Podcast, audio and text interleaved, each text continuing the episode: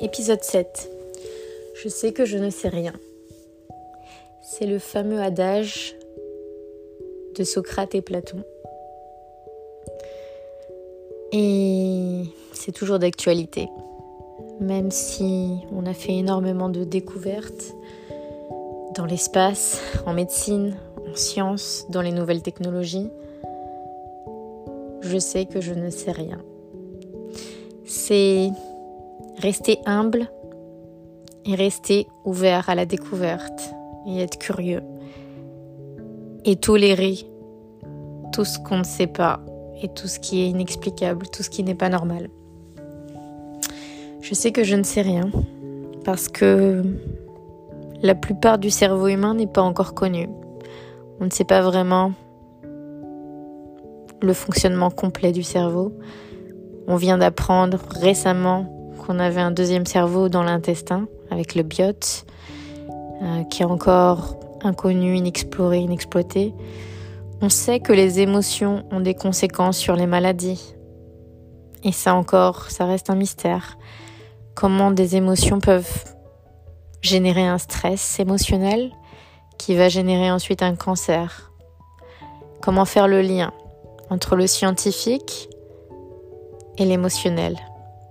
L'émotionnel que trop souvent on laisse de côté dans la médecine traditionnelle, dans la société, dans les entreprises, euh, parce que l'émotionnel, ça reste quelque chose de personnel, et que depuis petit, on nous apprend à mettre nos émotions de côté, à ne pas pleurer parce qu'il faut être fort, à ne pas montrer nos faiblesses, et on apprend petit à petit à camoufler nos émotions et à ne plus écouter notre corps parce que les émotions ressurgissent sur le corps.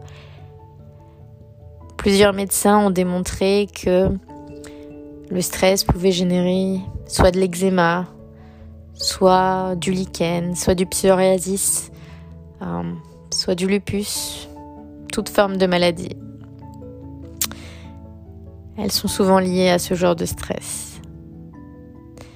Et trop souvent, on oublie ça. Et on ne se pose pas cette question ou la question de résoudre l'émotionnel plutôt que juste prendre des médicaments, par exemple. Bien évidemment, l'un ne va pas sans l'autre. Et il y a plusieurs sortes de médecines alternatives, mais ça c'est un autre débat et c'est un autre sujet. Et je crois profondément quand même à la médecine, bien évidemment. J'ai un esprit cartésien et scientifique avant tout. Mais je crois aussi à toutes les médecines ancestrales qui ont toujours existé, comme la médecine chinoise ou autres, médecine orientale, qui ont su soigner avec les plantes. Et encore toutes les plantes qui peuvent nous guérir ou nous soigner de maladies qui ne sont pas encore exploitées ou explorées dans la forêt amazonienne qu'on détruit. Je sais que je ne sais rien, c'est un petit peu le fondement de tout. C'est un fondement de la création, tout simplement parce que quand on ne sait rien, on reste ouvert à tout. Et quand on pense tout savoir, on se ferme à beaucoup de choses. C'est pour ça que souvent, très souvent, les gens qui pensent tout savoir parce qu'ils ont plusieurs diplômes ou qu'ils ont lu pratiquement tous les livres, et leur contenu se ferment dans un autre monde et ne sont plus ouverts à ce qui les entoure. Mais la vie, c'est justement utiliser ses connaissances, ses compétences et rester ouvert au monde qui nous entoure. En toute humilité. Parce qu'on apprend tous les jours. On peut apprendre auprès d'un enfant de 3 ans ou auprès d'une personne de 80 ans. L'apprentissage est quotidien, l'apprentissage est illimité. Et l'apprentissage souvent se trouve dans nos voyages, les voyages qu'on fait au travers du monde et les voyages en nous-mêmes. Je sais que je ne sais rien. Je suis allée à Montréal en pensant connaître la ville. parce que j'avais déjà été quatre fois à Montréal, que j'adorais cette ville, c'était un gros coup de cœur, et le Canada aussi, et les Québécois aussi. Et j'ai été confrontée à quelque chose de différent. Je vous préviens, cet épisode va peut-être être un peu plus long, et parce que j'ai beaucoup de choses à vous dire. Mais je pense que ça pourra vous apprendre aussi certaines choses. Enfin, j'espère. Donc Montréal. J'avais connu Montréal au printemps, Montréal l'été, mais jamais Montréal l'hiver. Et j'ai eu l'opportunité d'y aller pour travailler dans l'audiovisuel pour une émission de télévision. C'était intéressant, c'était un nouveau challenge et c'était dans un pays qui m'attirait et que j'aimais déjà profondément parce que j'avais pas mal de souvenirs et que j'ai toujours aimé les Québécois et Montréal et ce côté positif. Je suis arrivée en hiver, fin octobre. Et là, à ma grande surprise, il faisait très très très froid. Mais ce qui était beaucoup plus surprenant, c'est qu'il n'y avait personne dehors. Tout le monde était en voiture et personne ne traînait dehors, dans les bars, dans les cafés. Et le peu de gens que je rencontrais dans les bars ou les cafés étaient entre eux, dans leur cercle, dans leur bulle, soit avec leurs iPhones ou autres téléphones, pardon pour la marque, et leurs écouteurs, soit avec leurs ordinateurs et toujours leurs écouteurs dans les oreilles. Impossible de parler avec les gens, impossible d'échanger. C'était pas vraiment le Montréal que j'avais connu. Et comme il faisait très froid, quand je dis très froid, c'est dans les moins 30 degrés. Forcément, c'était plus difficile de rencontrer des gens parce que la plupart des gens restaient chez eux en famille ou faisaient des fêtes et des soirées chez eux entre amis. Donc la première approche hivernale a été assez glaciale et ça a été déconcertant. C'est ce qui m'a aussi surpris, c'est que hum, c'était très difficile de trouver un, logement. Pas parce que il y avait une discrimination ou autre, c'est vraiment parce que les logements étaient tous habités et qu'apparemment il y a une règle à Montréal et à Québec peut-être dans tout le Canada, mais je pense que c'est principalement Montréal. Euh, la plupart des appartements se libèrent le 1er juillet parce que tous les contrats de logement, les bails, se font le 1er juillet. Il y a une raison historique à ça. Je ne vais pas l'expliquer là maintenant, mais je vous invite à, checker sur Google pourquoi le 1er juillet. Et du coup, ben, ça a été ma première surprise. C'est-à-dire que c'était impossible de trouver un logement. Et tout le monde me disait, mais pourquoi tu es venu en hiver? Enfin, voilà.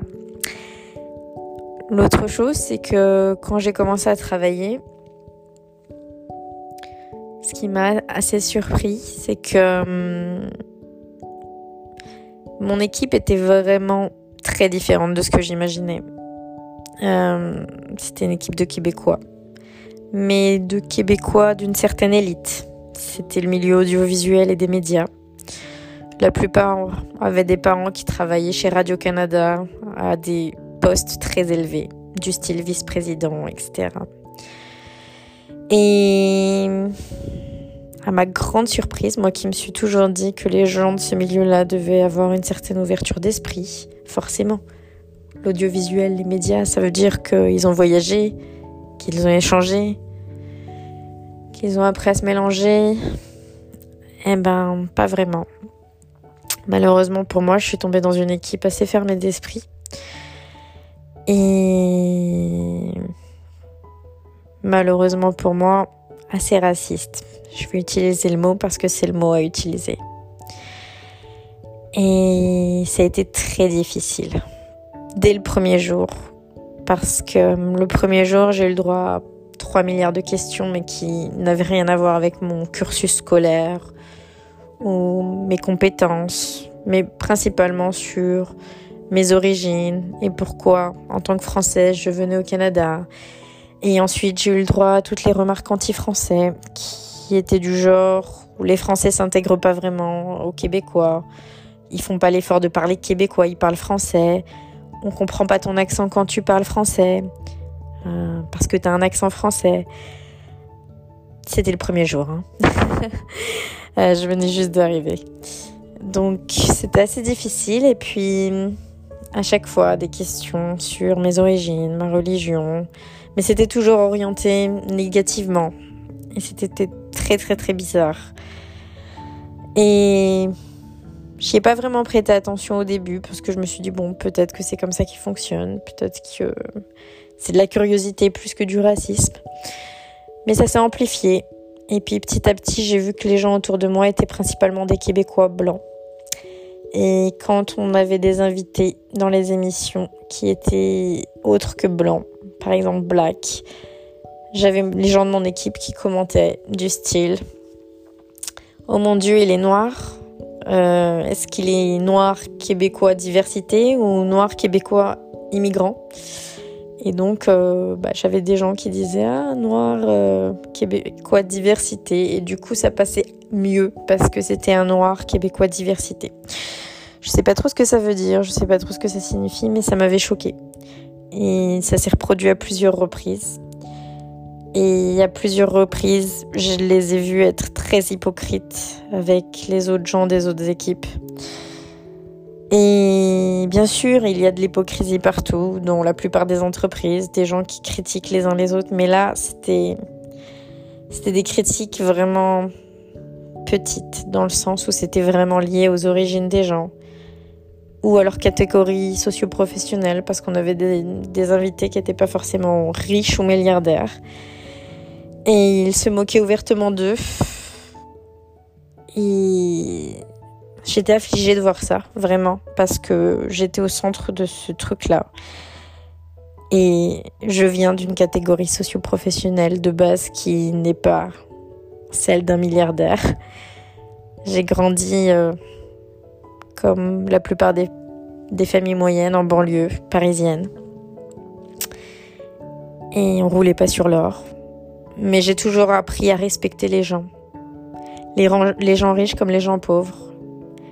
Et à être ouvert d'esprit et tolérante avec tout le monde et à accepter tout le monde. Sans le juger sur sa couleur, sa religion, son sexe ou ses orientations sexuelles. Et là, c'était vraiment la pire version du Québec. Vraiment. Et je comprenais pas vraiment pourquoi. Pourquoi les gens réagissaient comme ça. Et je prenais sur moi. J'avoue que parfois c'était assez difficile parce que euh, on me demandait de faire des choses qui n'étaient pas vraiment du job de la production. Parce que j'étais à la production. Et on me demandait de faire des choses du style repasser des chemises ou des choses comme ça. Alors que c'était pas du tout mon job. Mais bon, j'étais la française. Oui. Il m'appelait pas par mon prénom. J'étais la française ou la fille de la prod. Mais voilà quoi. C'était pas. C'était pas Nadia. Apparemment, mon prénom était trop difficile à dire. Pourtant, dans mon équipe, on n'était que 5 personnes. Pas si compliqué, je pense. Euh, j'avais le droit à toutes les remarques. Par exemple, si je disais qu'il faisait froid aujourd'hui, on me disait bah rentre à Paris si t'es pas contente. Par contre, deux secondes après, si un Québécois venait faire la même réflexion, on lui disait Ah oui, oui, oui, il fait fresque, il fait très froid. Traduction du québécois. Et bien évidemment, chacun raccompagnait chacun le soir. Et moi, on me disait Nadia, ça va te faire du bien de marcher 20 minutes. Ça fait du bien le sport, la marche, 20 minutes à moins 35 degrés alors que j'étais pas encore équipée, je tiens à préciser parce que j'étais venue avec un manteau de France qui n'était pas du tout fait pour les conditions climatiques québécoises. Euh, donc c'était presque inhumain. Et heureusement, parmi tout ça, il y avait d'autres gens très très très gentils, des Québécois avec un grand cœur, et heureusement qu'ils étaient là, qui m'ont proposé, sans vraiment me connaître, de me raccompagner parfois et qui parfois était choqué par la façon dont les gens de mon équipe me parlaient et qui me disaient que c'était pas normal. Et ça me faisait du bien parce que je me disais, je suis pas folle, c'est vraiment pas normal, on est d'accord. Et à plusieurs reprises, j'en ai parlé à mon chef, mon manager, qui ne s'en préoccupait pas vraiment du tout, vraiment. Et je travaillais de 9h du matin à minuit ou 1h du matin. Donc je vous laisse imaginer les horaires que je faisais. Et on me demandait de faire pas mal de choses en plus de ce que je devais faire. Et de faire pratiquement même le job des autres pendant qu'ils prenaient leur, leur café ou leur verre de vin pour faire du networking. Ils se montraient auprès des autres producteurs et des réalisateurs et des invités. C'était assez frustrant parce que je suis pas quelqu'un avec une langue de bois. J'ai des principes, j'ai des valeurs et ça allait vraiment contre tout ça.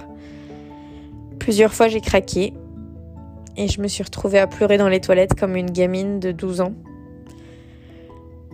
Parce que j'y croyais et je me disais que le jeu en valait la chandelle, que c'était un milieu qui m'intéressait, l'audiovisuel, le cinéma. Et puis qu'il fallait forcément faire avec l'envers du décor, parce que c'était comme ça. Et que peut-être que l'herbe, l'herbe n'était pas plus verte ailleurs. Et j'essayais de m'acclimater parce que c'était comme ça.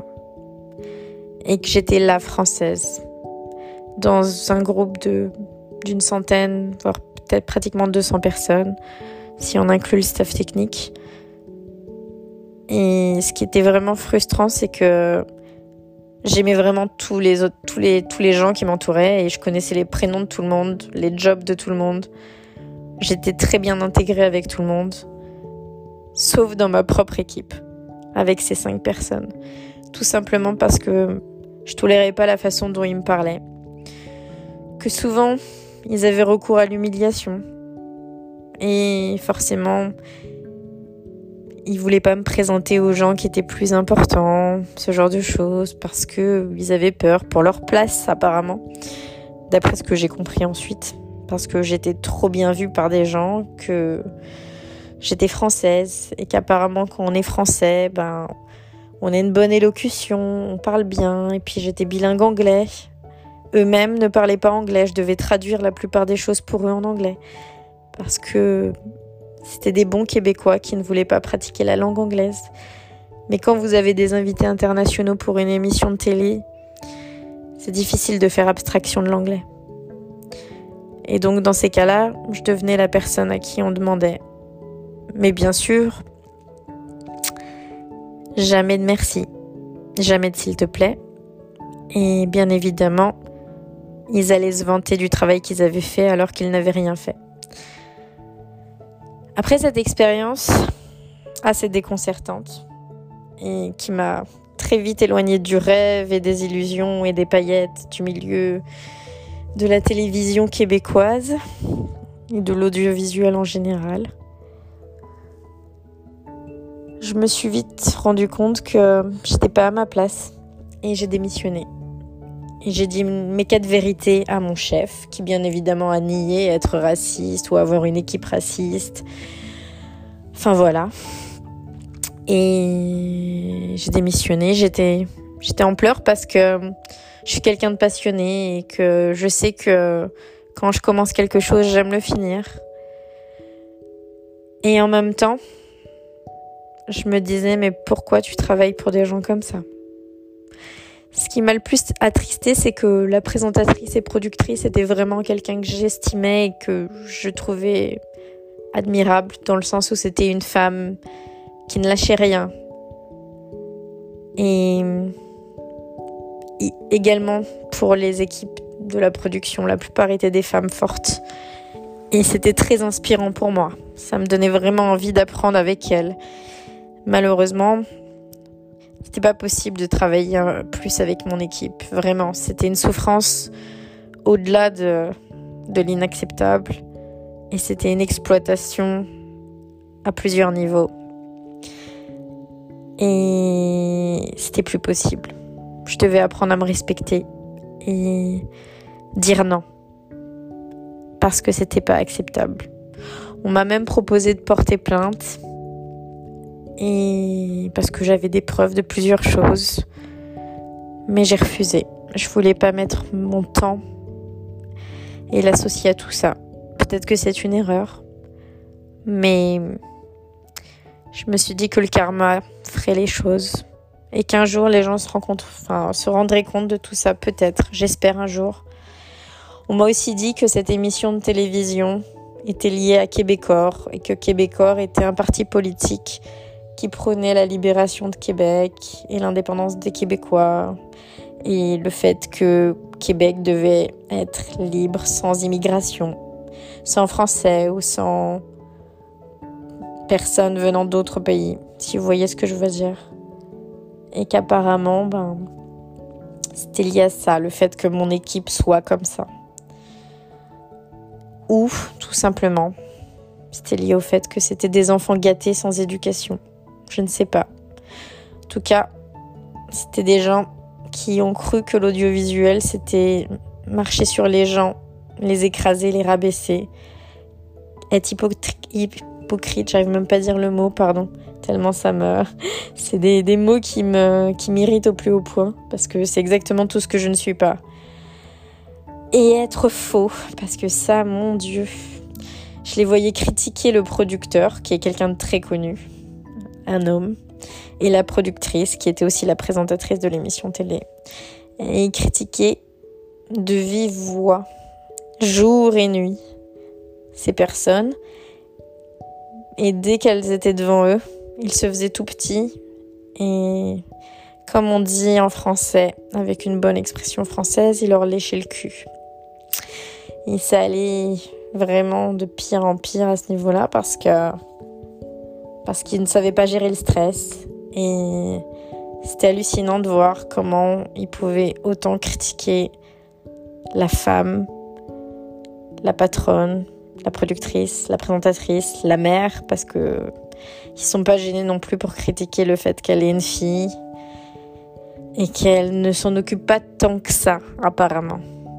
C'était vraiment énervant et frustrant parce que ils ne voyaient pas que la personne en face d'eux était humaine et qu'elle faisait énormément de choses, alors que eux se plaignaient et se complainaient dans leur petite vie, alors qu'ils ne faisaient rien. Et qu'en plus, je faisais une partie de leur travail, gratuitement. Et sans reconnaissance, bien évidemment. Mais bon, j'imagine qu'il faut de tout pour faire un monde.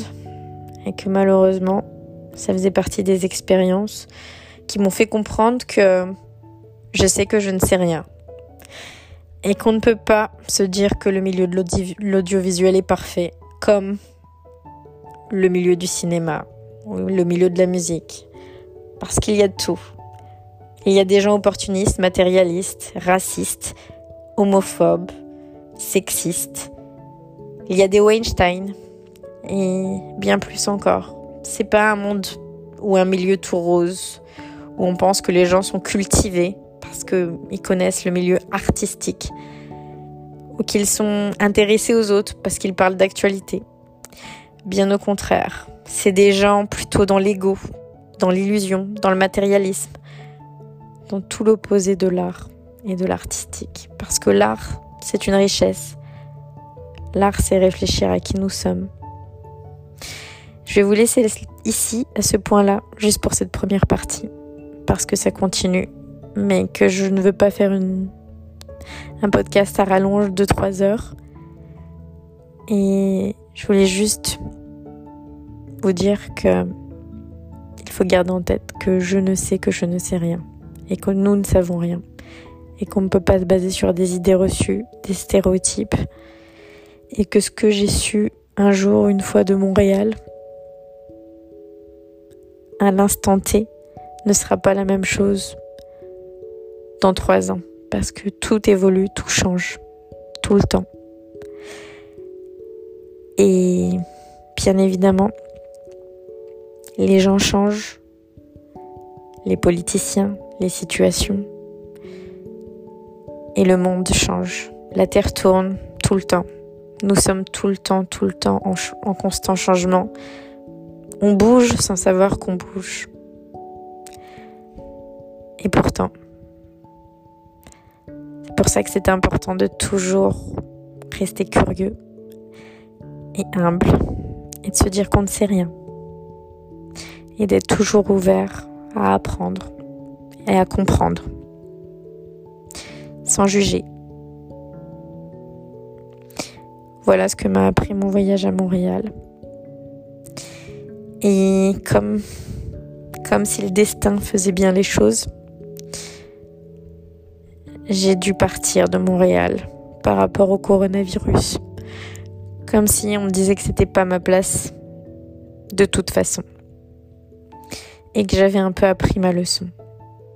Et bien sûr, j'ai rencontré des gens exceptionnels et des gens qui m'ont fait tenir le coup. Et bizarrement, j'étais heureuse de rentrer en France. Même si ça me faisait peur et que j'étais très inquiète pour ma famille. Mais pour une fois, j'étais vraiment heureuse de rentrer à Paris. Alors que Paris, je n'ai jamais vraiment aimé Paris, enfin comme tous les Parisiens. Vous voyez ce que je veux dire? Paris, on l'aime et on la déteste. Puis j'avais déjà connu le racisme et la discrimination à l'embauche, au logement. Et pour moi, Paris, c'était associé à pas mal de souffrances à ce niveau-là. La difficulté de trouver un job parce qu'on était un peu trop arabe, un peu trop femme, un peu trop musulmane, un peu trop de banlieue, un peu trop âgé, un peu trop jeune. Paris, quoi. Son ouverture et sa fermeture d'esprit, l'ouverture aux élites, le plafond de verre, les gens pistonnés qui scoptent entre eux, entre Sciences Po, HEC, EM Lyon, les mêmes personnes qui se retrouvent au même poste, les postes de cadre occupés par les mêmes catégories socio-professionnelles. Enfin, voyez, voilà, pardon, Paris. Et pourtant, pour la première fois de ma vie, je ne voyais plus Paris comme ça. Et je me disais que euh, cette expérience m'avait appris à de nouveau aimer ma ville, à de nouveau aimer Paris. Et ce qui est assez ironique, c'est que à Montréal, j'ai vécu le racisme anti-français. Pour une fois, on me disait que j'étais française. C'est ironique, n'est-ce pas? Alors qu'en France, on, m'assimile toujours à autre chose, mais euh, jamais à la personne que je suis, c'est-à-dire citoyenne française,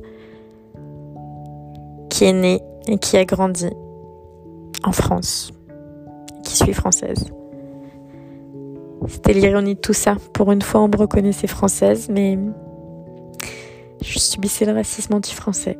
J'avais envie de dire merci à la fois et, d'en rire, mais voilà, c'est encore une fois du racisme. D'une façon différente, mais encore une fois du racisme. Et bizarrement, je me suis encore plus défendue d'être française. Et du coup, je suis retournée en France. Dans des conditions pas idéales. Dans un rapatriement sanitaire, Air France. Et avec les risques du coronavirus. Parce que personne ne portait de masque et parce que euh, les avions étaient remplis. C'était les derniers avions avant de fermer les frontières. Expérience assez difficile, mais instructive. Et juste avant de prendre l'avion, j'ai eu ce petit message qui me disait courage quand j'ai dit que je rentrais. C'était cet inconnu. Et finalement, je me suis sentie apaisée. Juste en un mot, en lisant son mot courage, c'est comme si ça me redonnait toute la force et le boost et l'énergie dont j'avais besoin. Et comme si toutes les peines et les douleurs étaient effacées.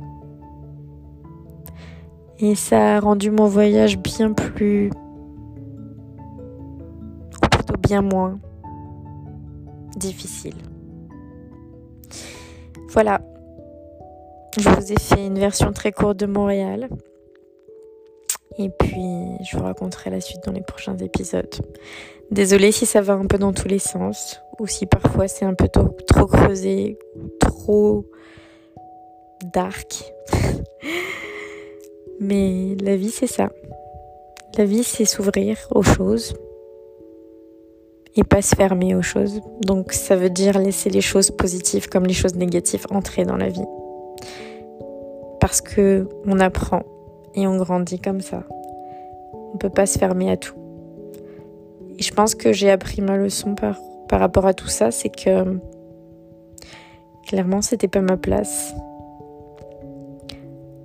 Parce que je ne dois pas être dans ce milieu-là ou que l'audiovisuel ou autre ne soit pas ma place,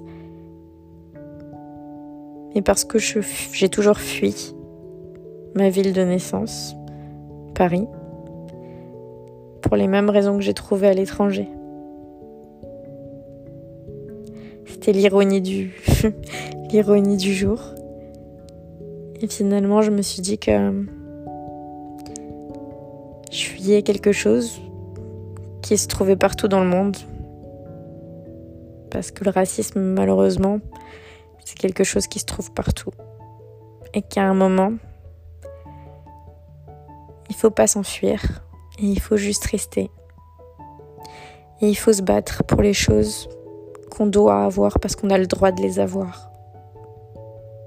Et parce qu'on les mérite. Nous sommes au-dessus ou en dessous de personne. Je sais que je ne sais rien, mais ça, je le sais. Et ça, ça me l'a réappris. Je l'ai appris de nouveau. Et pour ça, je remercie Montréal et cette expérience. Et encore une fois, je tiens à préciser que je fais aussi de très belles rencontres. Et heureusement. Sans ça, ça aurait été encore bien pire au niveau de, de la situation et de la façon dont j'ai vécu les choses. Et heureusement également que j'ai une très forte personnalité, un très fort caractère. Ça aussi. Je me remercie d'être qui je suis. Et ça, je vous invite à le faire aussi. Parce que je pense qu'on ne se remercie pas assez. On doit tous et toutes se respecter, se remercier et se pardonner. Et toujours rester curieux et humble. Voilà. À bientôt sur Paris.